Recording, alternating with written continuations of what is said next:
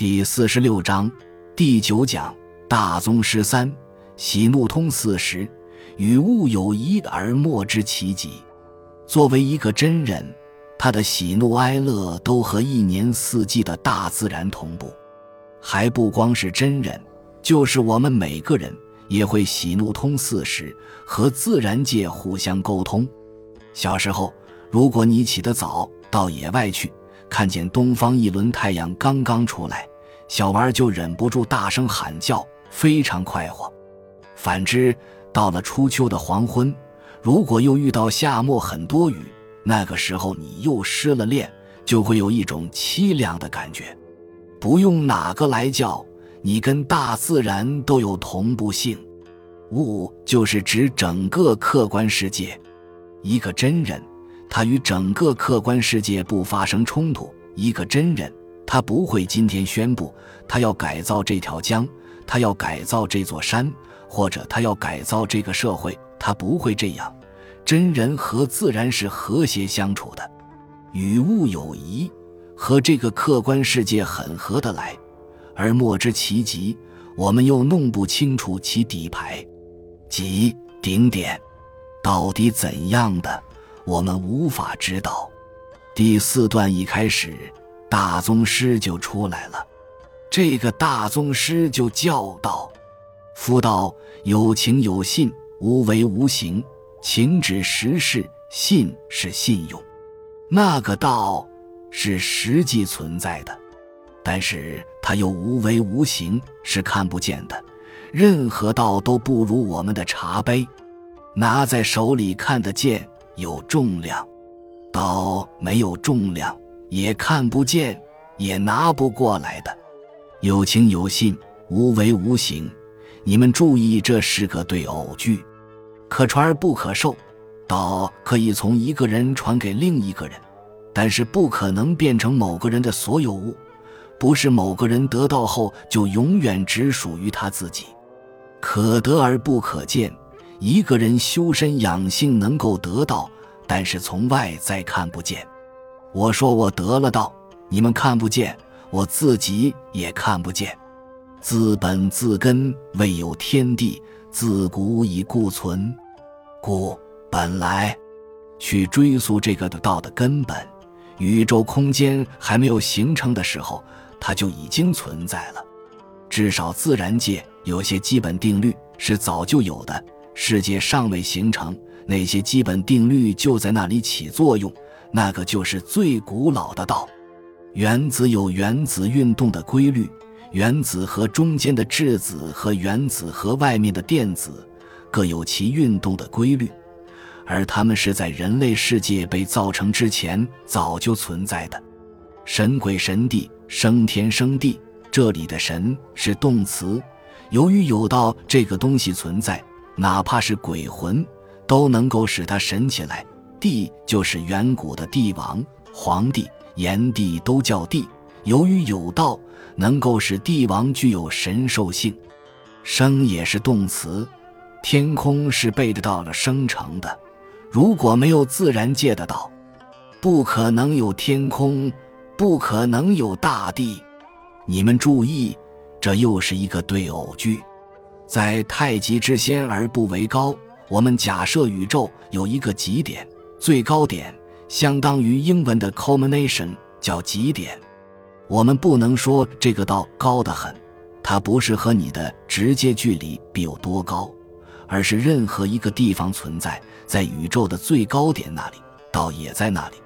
但是我们并不是因此就说到很高，在六极之下而不为深。从前把上下四方称为六极，这六个方向推到极点，道也在那里。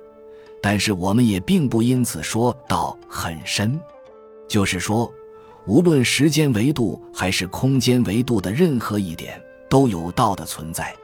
先天地生而不为久，哪怕在天地出现以前就有了道，但是我们并不就说道是如何的悠久。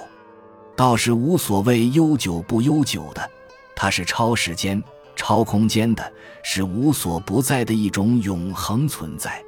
长于上古而不为老，并不因为它比上古那段历史还要长，我们就说到有多古老，因为道在日常生活中仍然发挥作用。这个道就是大宗师，庄子大宗师里面最核心的段落就是我刚才讲的这一段，所以庄子从来不鼓吹个人崇拜，这是庄子和那些儒家最大的不同。你们知道，在春秋战国时代，儒家是最看重领袖的，孔子的门生一切好处都归为老师孔子，孔子被捧为圣人。与儒家对立的墨家也是这样，墨家崇拜他们的宗派领袖巨子，巨子用白话翻译过来就是大人。墨家也是搞崇拜的，甚至墨子死了以后，墨家学派还要在其中拣选一个样子长得像墨子的人，每次学习理论的时候，都把他放到老师的位置上坐着，就像菩萨一样供起来。儒家也搞这个，据说孔夫子有个学生叫有若，有弱的样子长得像孔夫子，有时候他的学生也把他当作夫子一样崇拜。